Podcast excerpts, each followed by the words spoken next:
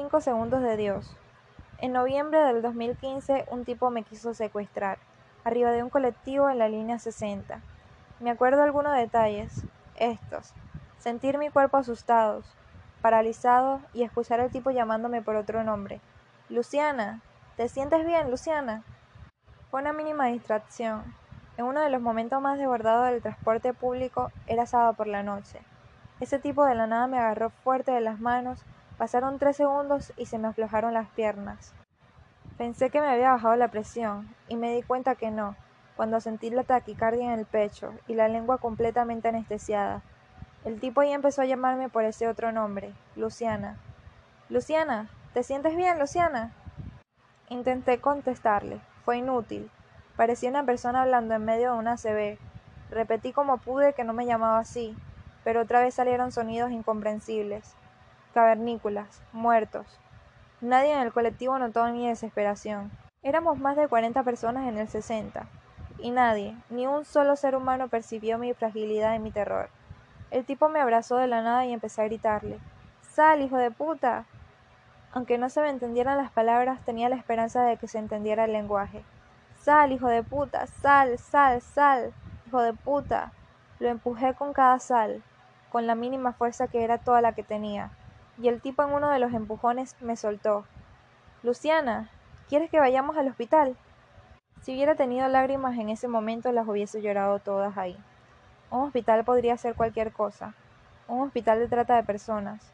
Un hospital de tráfico de órganos. ¿A qué hospital me quieres llevar, hijo de puta? Y entonces sucedió el milagro. Yo no sé si existe Dios, pero tampoco quiero decirte que no existe. Es mi duda, y no tengo por qué pasártela a ti. Yo no sé si existe Dios, pero ahí estuvo. Tuve cinco segundos de Dios que alcanzaron para que alguien sentado en el fondo se levantara apurado y tocara el timbre para bajarse. Que el chofer escuchara ese timbre, violentamente disminuyera la velocidad y abriera esa puerta en esa parada, y que producto de todo esto, y por simple mecanismo del diseño del colectivo, se abriera también la puerta que tenía justo atrás mío, la del medio, la principal, Empujé por décima vez al tipo y salté de espalda. El tipo no contaba con que se abriera una puerta por la que yo podría escapar de llamarme Luciana, y la sorpresa lo dejó pasmado en el colectivo. El tipo no tuvo los cinco segundos de Dios y no saltó. Respiré.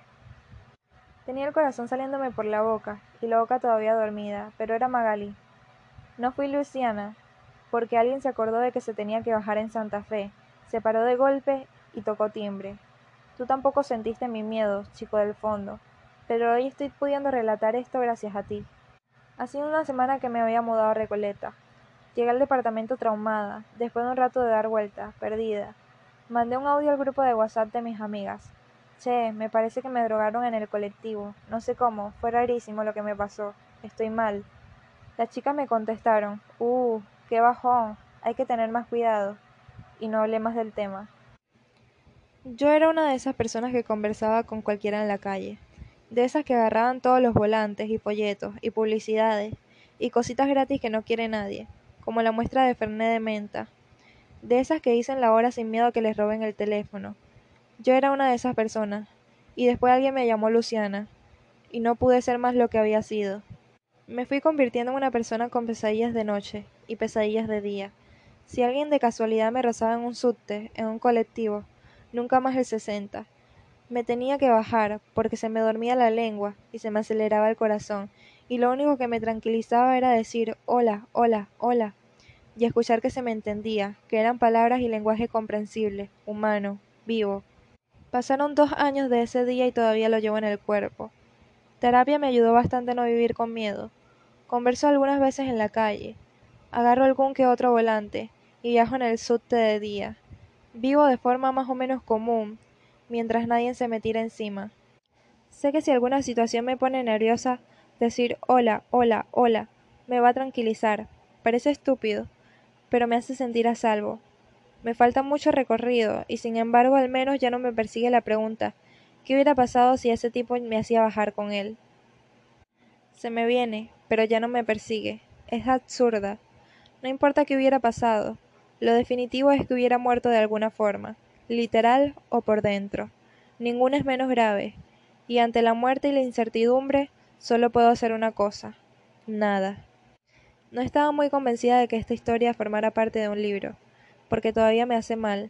Me da bronca no haber vuelto a disfrutar de un viaje en colectivo. Para que me entiendas, amaba tanto viajar en bus como amo a los perros. Eso en mí desapareció. El tipo no me llevó a ningún lado, pero se llevó algo de mí.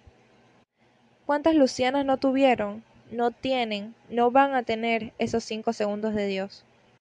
Ahí donde Dios no esté, tenemos que estar nosotros, ser el chico que se baja en Santa Fe, estar siempre dispuesto a ser ese chico, porque tú, yo, todos también somos Luciana. La vida se nos va entre sueños e impuestos, entre viajes y rutinas, pero la vida de una mujer que fue llamada por otro nombre se detuvo una vez, y está detenida desde entonces. No podemos ser las cuarenta personas en la línea sesenta que miran para otro lado. Pasa esto a diario. No podemos ser esas cuarenta personas todo el tiempo. Ese tipo se llevó una parte de mí y de mi tranquilidad, pero cuando un mundo se destruye, otro nace. Nació en mí la convicción en la lucha. Salir a la calle. Te parece que no, pero sirve. Sal a las calles por la vida detenida. Sal por las que no tuvieron cinco segundos de Dios. Sal con el timbre de una parada de colectivo en las manos y el fuego en el pecho, el fuego de la justicia y de la conciencia social.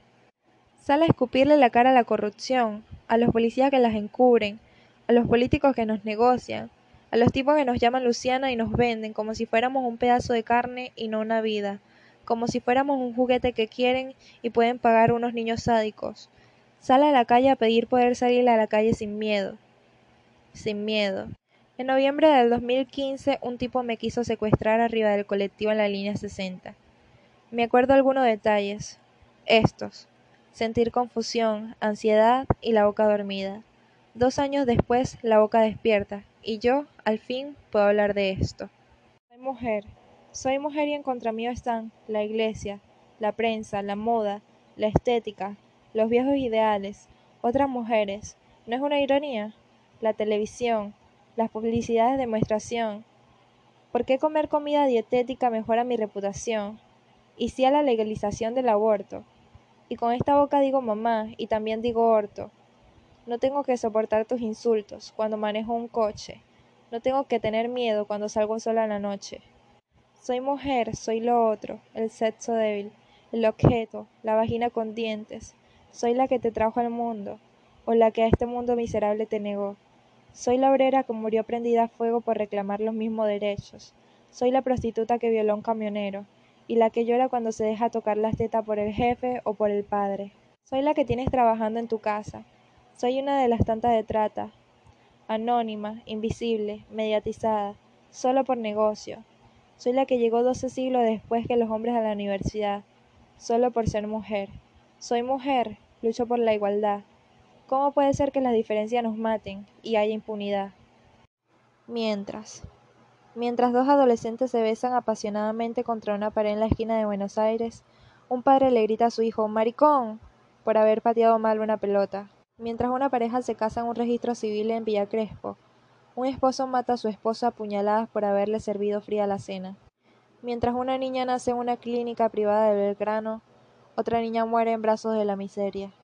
Mientras en la televisión emite una publicidad sobre un yogur dietético que te puede hacer sentir hermosa, una joven vomita su almuerzo en el baño de la oficina para gustarle a un chico, y mientras ese chico le invita a tomar una cerveza a la salida, otro chico se pregunta qué carajo es el amor. Mientras dura el insomnio de mi vecino del E, mi vecina del D cuenta los Valium que le quedan para el resto de la semana. Mientras una chica le grita a la otra que es una puta por haberse cogido a su novio, a las horas finge otro orgasmo con él. Mientras una nena le dice a su madre que le compre un Spider-Man de plástico, la madre le dice al de la juguetería que le salió machona a la pobrecita. Y el chico de la juguetería se ríe, así como se ríen de él cuando en la noche se convierte en ella.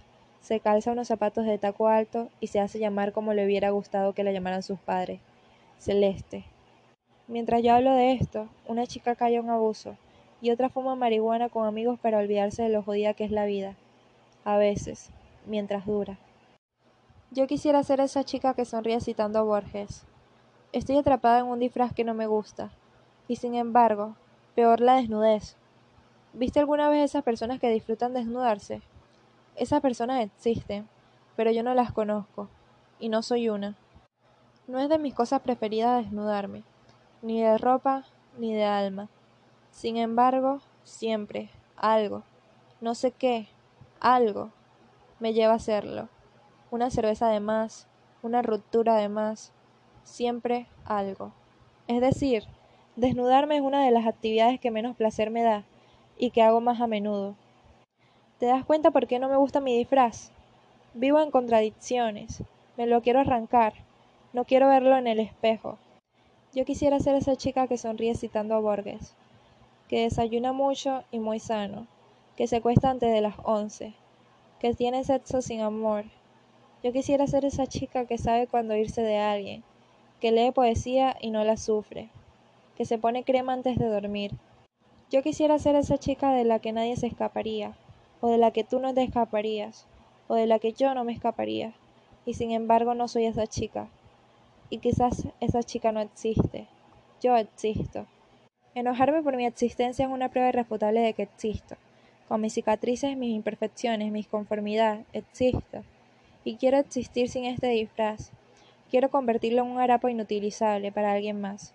No vaya a ser de que yo me lo saque, lo arroje, y algún transeúnte distraído diga, ah, pero qué atendo más hermoso, quizás seas capturado por ese maldito disfraz. Porque reconozco, de afuera no se ve tan mal, pocos disfraces son ridículos a primera vista.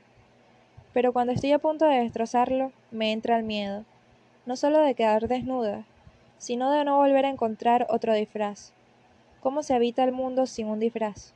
Cuando me entra ese miedo me digo que la chica que sonríe citando a Borges existe, y en realidad no lo entiende, como tampoco entiende la poesía, por eso no la sufre. Como no sufre la poesía, puede tener sexo sin amor, y por eso nadie se escapa de ella, porque no se puede escapar de los lugares a los que no se entra, de las personas a las que no se ama. ¿Qué importa la verdad mientras tú te las creas? Lágrimas de risa. La tristeza es ese domingo de encierro en el que no te levantas de la cama porque el mundo está gris y no quieres verlo. Es ese chiste del que todos se ríen menos tú, es esa anécdota inolvidable en la que no estuviste. Es ese último abrazo a la persona que amas. Es ese saber que fue el último. La tristeza. Es que te duelan partes del cuerpo que no sabías que existen. Es el tiempo lento. Es no encontrarte. Es extrañar a alguien que no te piensa. Es el silencio que sucede entre esa canción y otra, de la música que pones para no escucharte. La tristeza es insomnio, y es dormir mucho, y mal para esconderte de la realidad, como si la realidad fuera la niña traviesa que todo el tiempo sale a buscarte, que todo el tiempo sale a decirte burlona. Así son las cosas, lero lero, no se pueden cambiar. La tristeza no confía en tiempos mejores, ni le preocupan. A la tristeza le gusta disfrazarse de enojo, de drogas, de sexo, de soledad. Le gusta disfrazarse, pero en el fondo siempre es triste. No sabe qué hacer la tristeza con ella misma. A veces no sé qué hacer yo con la tristeza. Ven, tristeza, abrázame un rato, que se nos pasa. Ven, tristeza, lloremos un rato, que todas las lágrimas, si les das tiempo, se hacen lágrimas de risa. Afuentro. Camino al subte, un filósofo en la radio dice que fuera y adentro no existen, que todo sucede en el entre. Y quizás tiene razón. Dice, las cosas no son como son, las cosas son como somos. Dice que podemos transformar las cosas con solo mirarlas desde otro lugar. Ah, mira, tiene sentido. Pero en Loria subió un chico que me está pidiendo algo para comer. Me rompe la cabeza en mil pedazos. Más que esa filosofía. El hambre del chico me puede más. Me saco los auriculares y me paro a su derecha, y tiene hambre. Y me paro a su izquierda, y tiene hambre y lo miro desde el marxismo, y sigue con hambre, y lo miro desde el capitalismo, y el hambre no se le va. Me olvido de adentro, de afuera, me olvido de mí. El hambre del chico me devora. Le pregunto qué le gusta comer, y me mira con cara rara, como si elegir no existiera en su idioma. Le repito, ¿qué te gusta comer? Y me dice, milanesas. ¿De pollo o de carne? De las dos. A mí también. Sonreímos. Ojalá hoy puedas comer milanesas, le deseo. Le doy palabra, porque plata no tengo. Últimamente no tengo plata, casi nunca. A veces me dan ganas de llorar, pero cuando me cruzo un chico así, me olvido. Después me acuerdo en terapia. Voy dos veces por semana. Debe ser por eso que no tengo un plata. Y estoy cada vez más pirada. No digo loca. Yo no estoy loca. La locura es el privilegio de los sabios. Y yo apenas sé un poco. De casi nada. El análisis no me encierra. Vivo más afuera que adentro. Porque adentro mío no quiero estar. Hoy no me banco. Ayer me quise bastante. Pero igual, no me quedé conmigo. No me sé quedar conmigo. ¿Ves? Los locos sí saben estar solos. Creo que son los únicos que saben.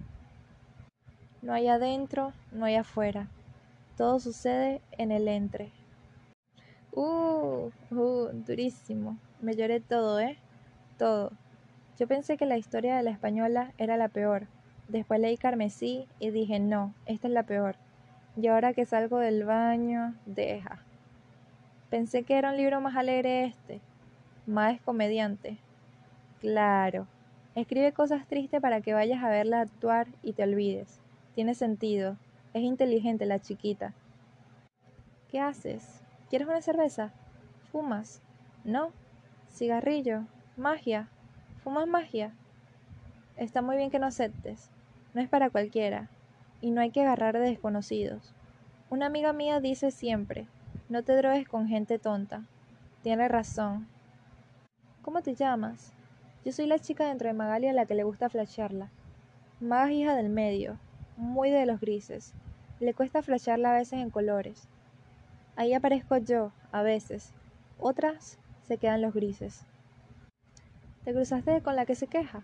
Te habló de los dinosaurios. Fumó magia hace un rato. Se queja, pero se divierte. Ja. No hablo mucho con ella porque somos muy diferentes. Pero me gusta lo que dice, eso de somos todos mundos. Hace un rato subí a la terraza, la que tiene la puerta amarilla, y vi todos los edificios alrededor de esta casa. Vi todas las ventanitas, con luces apagadas y prendidas. Qué chiquitos somos, ¿no?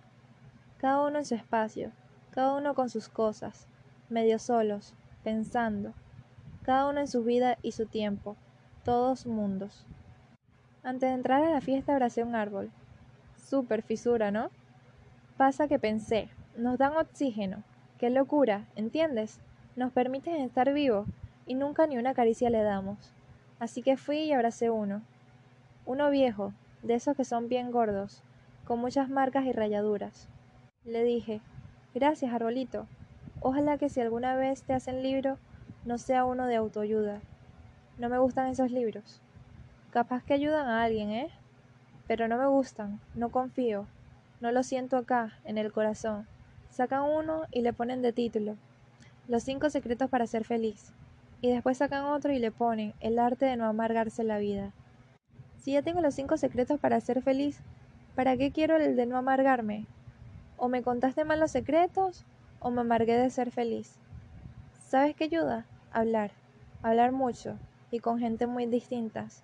Como yo, que me hablo con la gente que se queja aunque no me caiga muy bien porque no la entiendo. Cuando hablas, aprendes. Aprendes de ti y de otros. Lo que lees te lo puedes olvidar. Pero lo que experimentas con un ser humano cara a cara es diferente. Por eso los viajes transforman. ¿Te piensas que son los paisajes los que te cambian? No, es la gente con la que te cruzas. La persona que eres cuando viajas es la que serías si no tuvieras miedo. Bueno, no sé, capaz la estoy flasheando. ¿Te gusta viajar? Dicen que cuando la gente se está por morir, una de las cosas de las que se arrepiente es de no haber viajado más. Yo viajo mucho. Cuando fumo magia, viajo. Me subo al bondi y viajo. Como fruta y viajo. Miro la televisión y viajo. Me gustaría viajar sin magia, pero es lo que me tocó. Todos tenemos un lugar en la vida. Hay gente a la que no le gusta su lugar y se mueve. Yo soy más cómoda. A veces me parezco, pero la mayoría del tiempo me disfruto. Qué sé yo, capaz la estoy flashando. Ojalá hubiera cumplido mis sueños. Esa es otra de las cosas que dice la gente cuando se está por morir. Estoy monotemática, porque lo leí ayer en internet, perdón. ¿Tienes sueños? Yo quiero conocer África. Súper común, ja. Pero te juro que es mi súper sueño. Subirme a un elefante, darle de comer a una jirafa. Qué lindo. Me encantan las jirafas. ¿Tú viste el cuello que tienen? Los que estudiaron dicen que antes no tenían el cuello así, que se les hizo así por el sexo. Las hembras prefieren a las jirafas machos que tienen cuello más largo. ¿Ja? ¿No es gracioso? A las jirafas también le importa el tamaño. Qué tontas. Igual las quiero conocer. Si te gusta África, podemos ir las dos. Yo me prendo. No tengo drama. ¿La flasheamos? Uh, están poniendo música lenta. Esto se está terminando, parece. Me estabas cayendo súper bien. Qué lástima. Bueno, si algún día quieres viajar, háblame. Me encontrarás en cualquier parte, menos en el sector de libros de autoayuda. ¡Ja! Me voy a la cocina a ver si quedaron empanadas de maíz. Ojalá también haya dulce de leche.